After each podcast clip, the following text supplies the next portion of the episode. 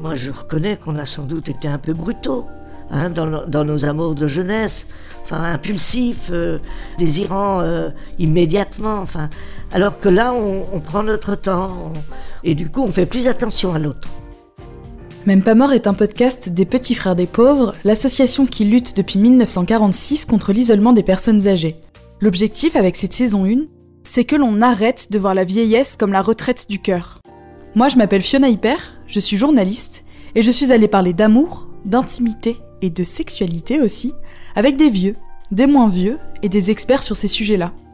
Dans cet épisode 4, préparez-vous à déconstruire l'idée reçue selon laquelle les vieux ne peuvent plus faire l'amour.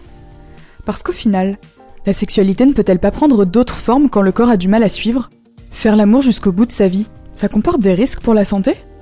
En bref, donner du plaisir et prendre du plaisir, quand on est vieux, c'est possible? Pour glisser dans le monde de la volupté, on s'est tourné vers André, que vous avez déjà entendu dans l'épisode 1 sur la désirabilité et qui a toujours une activité sexuelle à 80 ans. La vieillesse ne m'a rien ôté de mes désirs, de mes envies, de mes pulsions. Euh, pas du tout. Je ne me lasse pas. Par contre, c'est vrai qu'autour de moi, euh, je vois effectivement des gens pour qui ça semble s'être arrêté. Mais je trouve ça dommage. La conscience collective nous murmure que les vieux n'ont plus de sexualité. Tout au mieux, ils auraient des pulsions, voire des frustrations, mais alors une vie sexuelle active et épanouie, impossible. On a fait appel aux éclairages du sexologue Patrick Papazian pour vérifier si les idées reçues étaient vraies.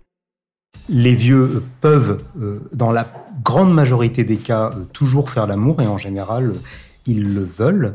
Euh, simplement, on, vit dans un monde où il y a tellement de représentations sur le fait que être vieux, c'est ne plus pouvoir, c'est être en incapacité, c'est être diminué, être handicapé. Du coup, nos anciens finissent par s'en persuader et s'interdire des choses qu'ils peuvent physiologiquement et psychologiquement assumer. Euh, il y a une très belle expression, je ne sais plus de quel auteur, qui disait les corps papotent. J'aime beaucoup cette utilisation du verbe papoter parce que c'est vraiment un papotage de corps qui sont vieillissants, qui vont apprendre l'un l'autre finalement comment ils fonctionnent, comment ils sont faits. Parce que en avançant en âge, on n'a plus tout à fait les mêmes réactions physiologiques que quand on est jeune. Et c'est ça aussi qui va rendre la sexualité intéressante chez les anciens. Mais tout ça, je crois que c'est quelque chose qu'on préfère ne pas voir quand on n'est pas arrivé à cet âge-là. Avant de comprendre exactement comment les corps papotent entre eux quand on vieillit, on a demandé à André de nous décrire les répercussions du temps sur sa vie intime à lui. J'ai renoncé à des relations sexuelles très fréquentes, qui sont aujourd'hui un peu plus espacées. les changements aussi, c'est cette douceur qui s'est installée. C'est de dire que la pénétration n'est pas automatique. Des changements, alors qui dans ma tête ont demandé un certain nombre de, réflexions. Hein, parce que quand on est un homme, on a été éduqué à pénétrer. On nous a dit que c'était ça l'amour. Et aujourd'hui, je suis en train de découvrir que c'est pas ça, forcément ça. Oui, c'est un certain euh, ouais, renoncement, enfin on pourrait dire, en disant je peux être un homme sans forcément euh, avoir une érection. L'érection et la pénétration. On va beaucoup prononcer ces mots dans cet épisode, parce que parlons-nous franchement, quand on évoque la mécanique du sexe chez les personnes âgées, c'est l'image assez normative, certes, de cette érection moins vigoureuse qui nous vient en tête. Les vieux ne s'adonnent plus aux joies charnelles, tout simplement parce que leurs organes ne peuvent plus assumer l'acte sexuel. Hmm. Avant de poursuivre, un état des lieux des changements corporels dus à la vieillesse semble nécessaire. Et c'est Patrick Papazian qui s'y colle. Il y a euh, physiologiquement, euh, en général, un amincissement de la paroi du vagin qui peut entraîner euh, des douleurs au moment des rapports. Alors pour ça, il y a des solutions. La lubrification peut également rencontrer des soucis, être un peu moins rapide, moins importante. Là aussi, il y a des solutions. Et oublions pas que dans beaucoup de cas, c'est pas le cas non plus. Hein. moi, j'ai des patientes de 80-90 ans qui n'ont aucun problème de lubrification. On sait aussi que, par exemple, le clitoris, il a tendance un tout petit peu à euh, se pencher vers le bas, en quelque sorte. Ça aussi, euh, un changement de position peut arranger les choses. Chez l'homme, l'érection est un peu plus longue à arriver. Euh, elle peut avoir tendance à fluctuer. L'éjaculation, en général, là aussi, a des modifications qui souvent inquiètent beaucoup les hommes. Tout ça, quand on prend le temps de l'expliquer aux hommes et aux femmes, je dirais qu'on enlève aller à la louche 7 problèmes sur 10. Non, c'est pas un problème, c'est simplement une modification avec l'âge. et ça vous empêche pas de vous faire plaisir et d'avoir des rapports très satisfaisants. C'est sûr qu'il y a une injustice, mais ça c'est pareil dans tous les domaines, presque génétiques, où il y a des femmes et des hommes qui vont garder un fonctionnement identique à celui de leur jeunesse. La nature euh, n'est pas très égalitaire malheureusement, euh, et c'est pareil en sexualité. La nature est si peu égalitaire qu'il arrive même qu'elle perturbe la sexualité avant 60 ans. Ça paraît évident, mais c'est important de le rappeler. On peut avoir des handicaps, des périodes d'hyposexualité, c'est-à-dire des périodes sans envie pour des raisons qui nous regardent et qu'on maîtrise pas toujours d'ailleurs. On peut aussi être asexuel et donc n'éprouver aucun intérêt pour toute forme de sexualité, etc., etc. Par exemple, Serena, 32 ans, n'a pas de libido, et elle en parle d'ailleurs très bien dans l'épisode 3 sur le désir. Comme une femme sur dix, elle est atteinte d'endométriose. C'est une maladie chronique où la muqueuse utérine se greffe sur d'autres organes et cause d'immenses douleurs, notamment pendant les rapports. Et ce qui nous intéresse dans l'histoire de Serena, c'est comment elle a dû adapter sa sexualité à cause de son ressenti, sans même être vieille. J'arrive à ne pas avoir de douleur quand il n'y a pas de pénétration euh, d'une certaine façon. Mais j'ai quand même l'appréhension que ça ripe ou qu'il oublie que cette position-là me fait mal et qu'il y aille. Et euh, je suis sortie avec un mec trans.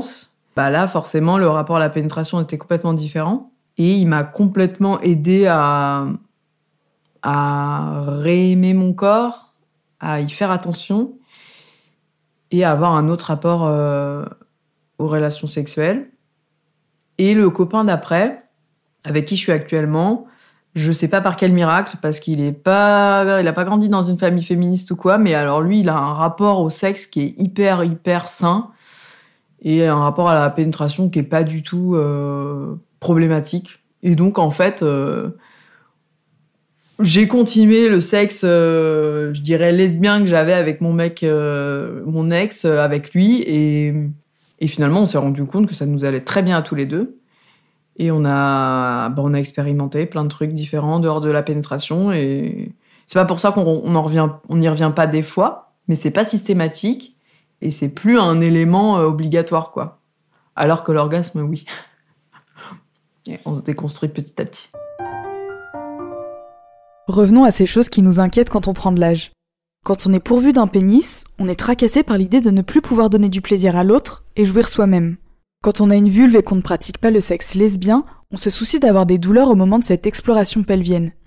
Bon, il serait temps de se détendre un peu, et pour nous y aider, André nous confie son cheminement personnel face à ce corps changeant. D'abord, la pénétration à, mon âge, elle est plus compliquée. Elle ne réussit pas à tous les coups, parce que bon, c'est vrai que j'ai refusé de prendre du Viagra ou des choses comme ça. Donc l'érection forte qui permet une pénétration, elle n'est pas automatique. Bon, voilà. Mais il y a aussi euh, d'autres pratiques, il y a de la sodomie qui est possible, il y a la masturbation, sa propre masturbation, la masturbation de l'autre.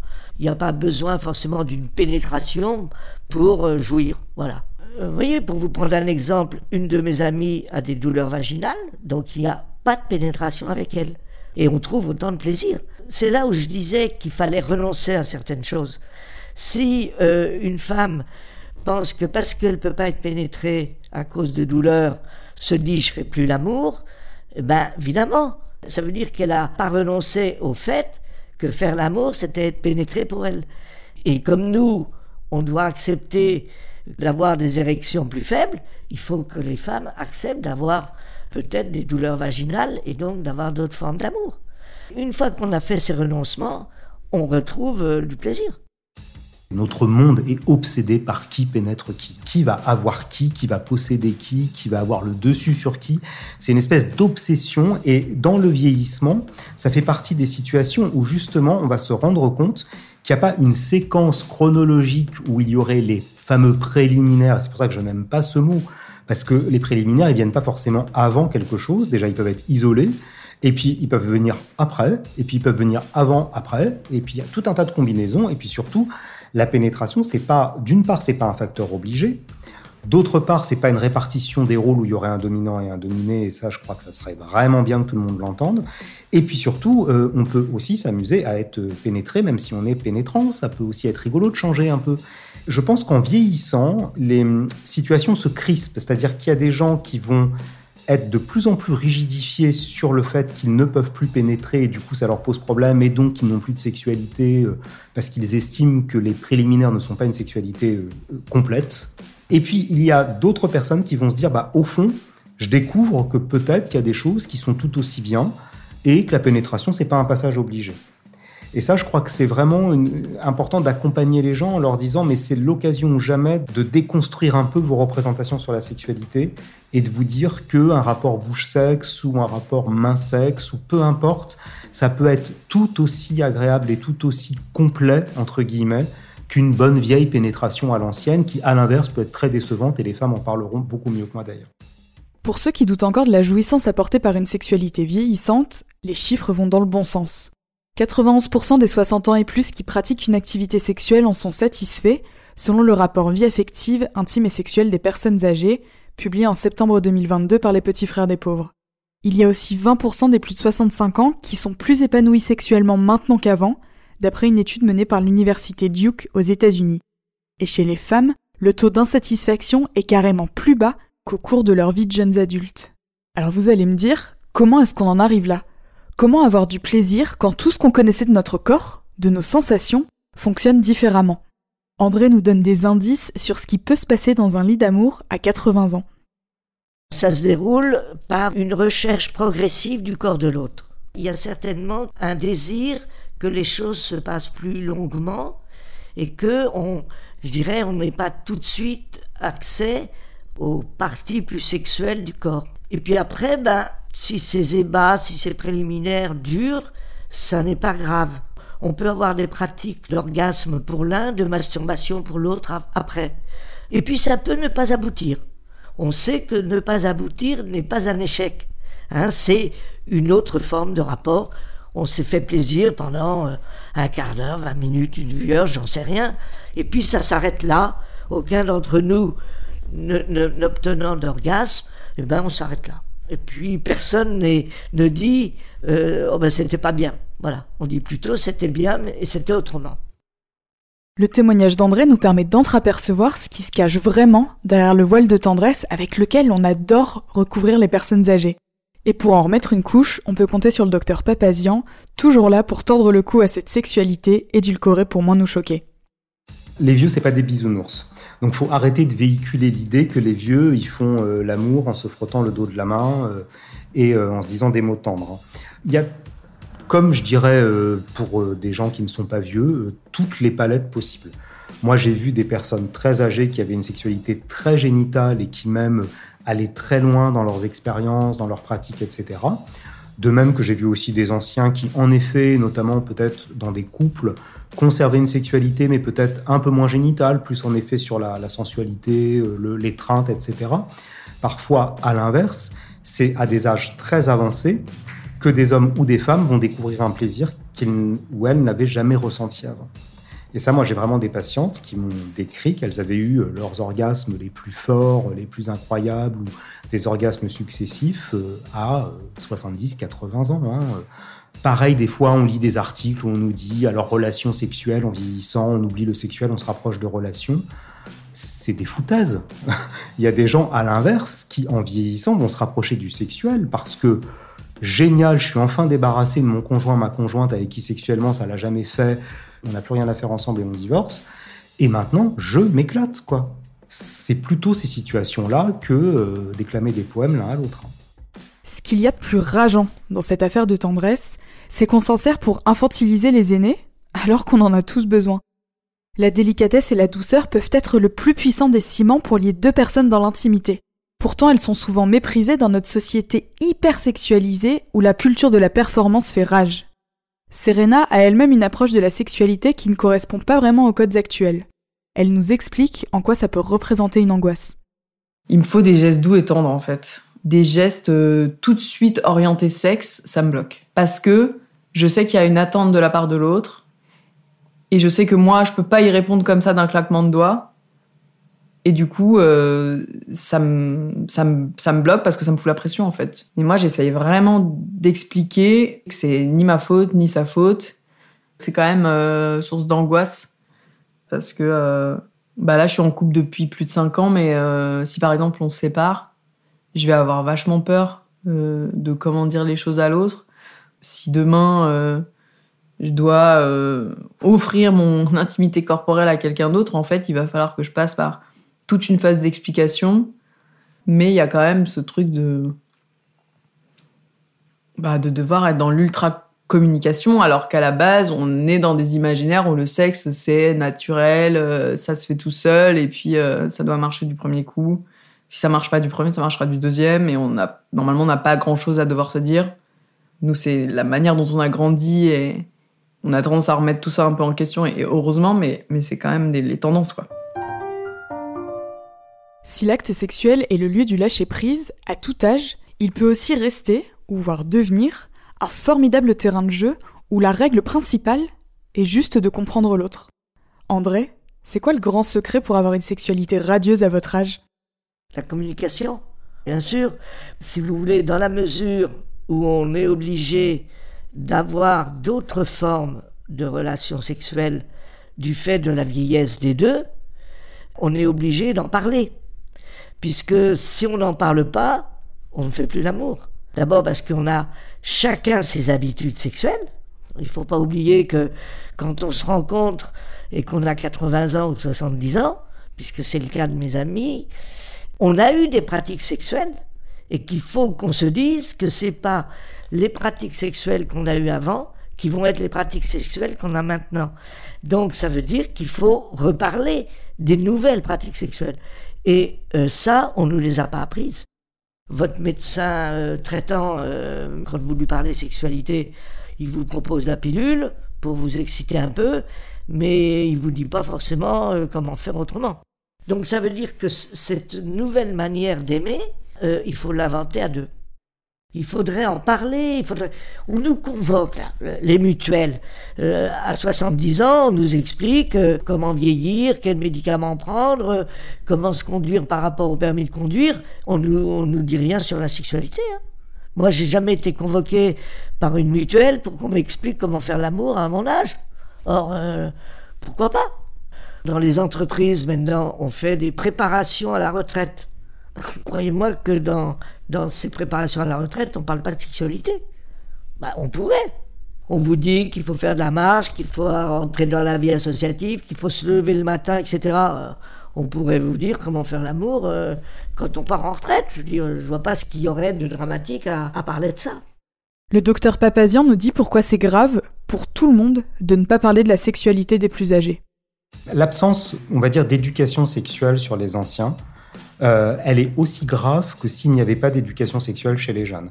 Imaginez des adolescents à qui on n'explique rien, qui euh, vont devoir tout découvrir par eux-mêmes, et euh, lorsqu'ils posent des questions, on leur apporte aucune réponse. Et en plus, on leur dit mais comment ça, comment oses-tu, c'est dégoûtant, c'est scandaleux, etc. Alors, c'est pas que de l'imagination, des fois ça existe. Et on voit les conséquences. Chez les anciens, c'est systématique. C'est-à-dire qu'il n'y a aucune éducation sur qu'est-ce qui change dans votre corps physiologiquement, normalement avec l'âge, et du coup à partir de quel moment vous devez vous inquiéter si ça n'est plus comme avant? Cette discipline-là, on va dire une sorte de gérontosexologie ou de sexogérontologie, elle n'existe pas, ou très peu. Et du coup, il faut la construire parce que vraiment, ça rend des services aux anciens. Et puis surtout, ça rend des services aux plus jeunes en apprenant aussi, en découvrant tout ça et en ayant peut-être plus de respect et de tolérance pour la sexualité des plus vieux. Puisqu'on aborde les sujets qui font rougir, allons voir jusqu'où peut nous mener l'âge en matière de plaisir. Et si l'amour chez les vieux, au lieu d'être une érosion, nous offrait la possibilité d'un nouvel épanouissement Patrick Papazian et André se font un malin plaisir à nous détailler ce qu'on peut y gagner. L'enjeu a laissé place au jeu. Donc je peux laisser le champ euh, à l'érotisme, au plaisir, à tout ça. Il faudrait que ce soit ça quand on est un peu plus jeune, qu'on ait en tête parce que ça donne une vision positive et optimiste du vieillissement. Et puis, euh, pour les raisons physiologiques qu'on a euh, évoquées, c'est-à-dire qu'un homme qui va pouvoir avoir des rapports pendant très longtemps sans, sans, éjaculer, pour lui, ça peut être toute une nouvelle source de plaisir, là où il a passé sa vie de jeune adulte à avoir peur de l'éjaculation qui arrive trop vite et euh, du coup à perdre confiance en lui. Pareil pour les femmes qui vont enfin bien maîtriser leur corps, savoir exactement quelle combinaison euh, mène à l'orgasme, et ça devient des virtuoses euh, de leur corps, et ça c'est fantastique aussi. Ça, ça devrait tous nous rassurer. de se dire non, en sexualité, c'est pas un naufrage de vieillir. Ça peut être au contraire euh, découvrir des nouvelles îles, des nouveaux continents et explorer. Et ça, il suffit aussi de mettre en confiance les anciens et de les écouter, parce qu'il y a plein de belles histoires là-dessus. Hein. Il y a des parties du corps dont je ne savais pas qu'elles me faisaient plaisir. Être caressé un peu longuement dans le cou, sur les épaules, sur les cuisses, c'est des pratiques qu'on n'avait pas étant jeune, parce qu'on passait euh, directement à la, pénétration. Euh, des, baisers sur la bouche, euh, j'en fais plus à mon âge que j'en ai fait quand j'étais jeune. Bon, ben voilà une partie de la sexualité que j'ai découvert à la vieillesse. Est-ce que vous entendez ce que j'entends? Vous savez, les mauvaises langues, celles qui disent que, de toute façon, les vieux, s'ils font plus l'amour, c'est aussi parce que c'est trop dangereux pour eux. Ah ouais, vraiment avoir une sexualité active est bon pour la santé. Alors, il y a des cas exceptionnels où on va déconseiller en général pendant quelques semaines à une personne d'avoir une sexualité active. Euh, par exemple, dans les suites immédiates d'un accident vasculaire, d'un infarctus du myocarde, etc. J'ai rencontré beaucoup d'hommes et de femmes à qui on avait dit ça, mais simplement on avait juste oublié de lever l'interdiction. Et trois ans, quatre ans après, je vois ces gens qui me disent euh, alors, je peux reprendre? Oui, en fait, vous pouviez reprendre depuis trois ans et demi, en gros. Hein. Donc, euh, il ne faut pas non plus faire de prosélytisme. On a aussi le droit de ne pas vouloir avoir de sexualité active. Il n'y a pas de souci. Hein. Il ne va pas y avoir à l'inverse des conséquences délétères. Mais quand vous avez une sexualité active, seul ou avec partenaire, c'est que du bien. L'activité sexuelle, déjà, c'est une activité. Donc, du coup, c'est bien de bouger son corps pour euh, les vaisseaux, pour le cœur, pour euh, les, nerfs, enfin pour tout en gros. C'est aussi très bon pour la tête avec toute une sécrétion de neuromédiateurs euh, qui euh, fait du bien, qui favorise aussi les phénomènes de bonne fonction cognitive, de bon fonctionnement de la mémoire. Enfin tout ça, on sait que c'est que du bon en fait. la sexualité des personnes par exemple qui ont une maladie d'Alzheimer. Ça aussi, j'ai souvent entendu des conjoints ou des conjointes me dire on a toujours des rapports sexuels, alors que la personne est à un stade avancé de la maladie d'Alzheimer. Et dans ces cas-là, je la retrouve ou je le retrouve comme il était euh, avant la maladie. C'est-à-dire qu'il y a une espèce de mémoire des corps qui fait que c'est un peu comme quand la personne va chanter, par exemple. Et, c'est pas du tout euh, ni euh, inquiétant médicalement, ni gênant, ni quoi que ce soit. C'est au contraire formidable qu'il y ait toujours cette intimité et ce langage des corps entre eux. Évidemment, si le sexe n'est pas dangereux pour le corps à proprement parler, la sexualité d'une personne âgée, ou pas d'ailleurs, dépend tout de même de sa santé. Les maladies graves et leur traitement peuvent supprimer le désir ou encore impacter trop fortement l'état de fatigue. Le souci principal, ça reste le lien que l'on tisse trop facilement entre les ébats et de potentielles pathologies. Si ça nous gêne d'imaginer les plus de 60 ans au lit, ça nous dérange moins quand c'est pour expliquer qu'ils sont malades. En médecine aussi, on a tendance à pathologiser tout comportement sexuel chez un ancien. Je voudrais pas faire de généralité, évidemment qu'il y a des équipes qui font un super travail là-dessus. Mais je, pense qu'il y a encore trop souvent un réflexe d'aller euh, non seulement ne pas vouloir comprendre ce qui se joue, mais surtout y mettre tout de suite une étiquette pathologique. Mais je crois que c'est vraiment là aussi un manque d'éducation. On expliquerait euh, au, personnel de, ces centres d'hébergement qu'il est normal et que c'est même d'ailleurs plutôt bien d'avoir du désir sexuel avec l'âge, même d'avoir une sexualité, que tout ça euh, est physiologique, qu'il n'y a rien d'anormal, que c'est plutôt euh, des critères de, de, bonne façon de vieillir et que ça fait du bien à l'esprit, au corps, etc. Je pense que déjà peut-être on ferait avancer un peu les choses, mais aujourd'hui c'est tout l'inverse et tout est fait pour qu'il n'y ait pas de sexualité entre résidents dans ces lieux d'hébergement.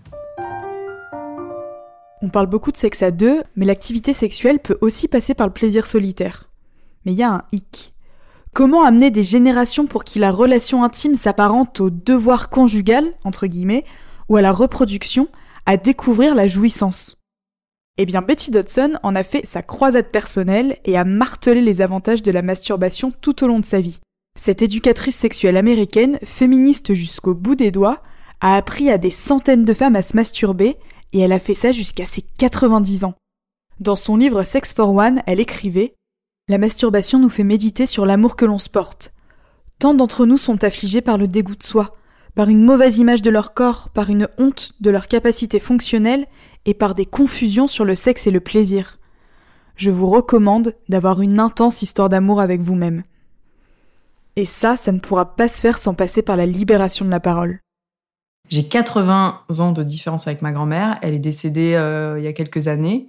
Et il y a genre 5 ans, on était à table avec ma mère et tout d'un coup, euh, je sais plus de quoi on parlait et elle dit Oh bah c'est pas parce qu'on est vieux que il se passe plus rien. Hein. Et elle avait genre 95 ans quoi. moi j'ai explosé de rire et j'ai compris qu'en fait elle se masturbait. Ça m'a fait vachement plaisir et en même temps, euh, enfin j'étais étonnée quoi. Je m'y attendais pas du tout.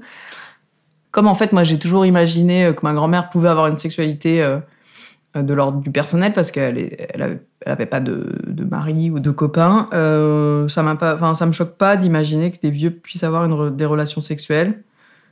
Euh, je trouve ça cool et j'aimerais bien que ça m'arrive quoi.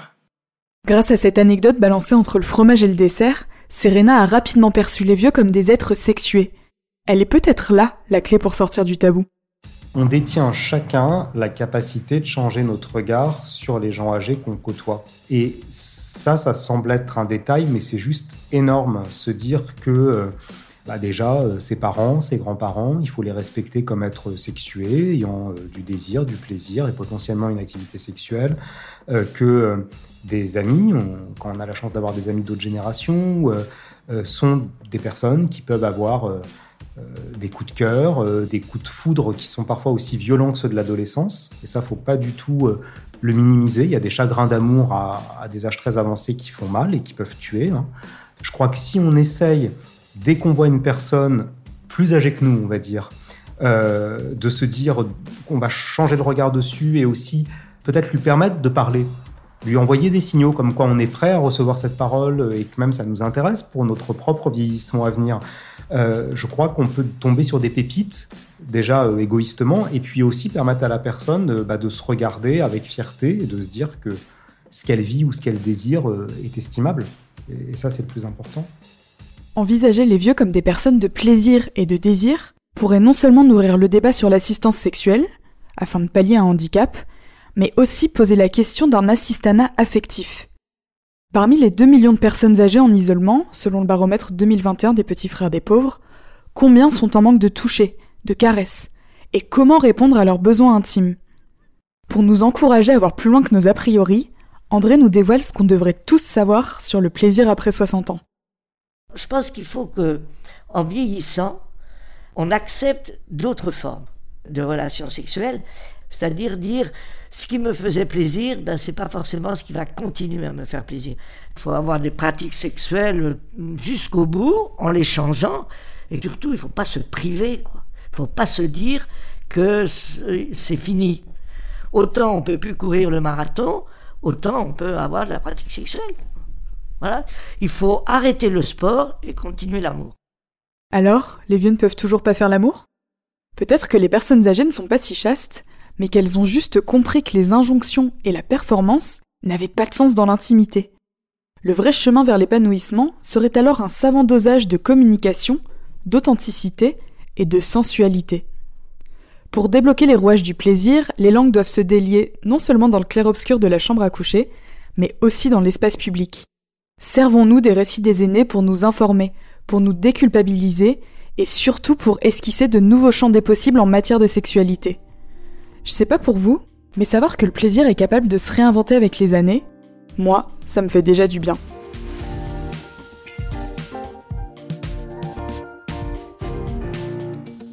Vous venez d'écouter Même pas mort, un podcast proposé par les petits frères des pauvres. J'ai écrit, réalisé et monté cet épisode. Orphée Loro en a fait le mixage et Audio Tactique en a composé la musique. Dans le prochain épisode, on déconstruira l'idée reçue selon laquelle les vieux LGBT+, n'existent pas. Si vous avez aimé cet épisode, n'hésitez pas à le partager, à le noter 5 étoiles sur les plateformes et surtout à en parler autour de vous. Pour aller plus loin, rendez-vous sur les réseaux sociaux et sur le site des Petits Frères des Pauvres. À très vite